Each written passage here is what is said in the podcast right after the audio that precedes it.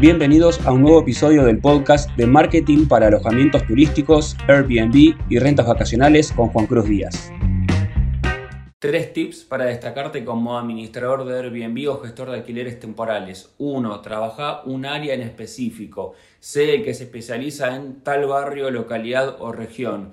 Segundo, trabaja una tipología en concreto de alojamiento. No agarres mansiones y departamentos monoambientes. Centrate en una sola tipología porque lo vas a entender a la perfección y conocer cuáles son las necesidades de un alojamiento o qué cosas tiene que brindar un alojamiento en particular.